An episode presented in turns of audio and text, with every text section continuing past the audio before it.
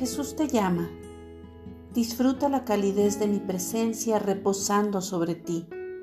Siente un hormigueo en tu rostro mientras disfrutas de mi amor luz. Esto me produce un gozo mayor que el que puedes imaginarte. Yo te apruebo continuamente porque te veo envuelto en mi luz, vestido con mi justicia. Así que los que están unidos a mí ya no les espera ninguna condenación. Por esto es que aborrezco el uso de la culpa como una forma de motivación entre los cristianos. Algunos pastores tratan de azotar a sus congregaciones mediante sermones que inducen al sentimiento de culpa.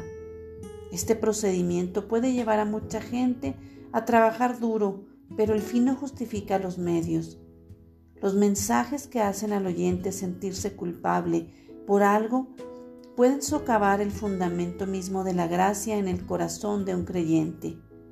Seguramente un pastor se siente feliz cuando su gente está haciendo más cosas, pero yo miro a sus corazones y sufro cuando veo cómo se erosiona la gracia con maleza que sigilosamente inicia el trabajo compulsivo.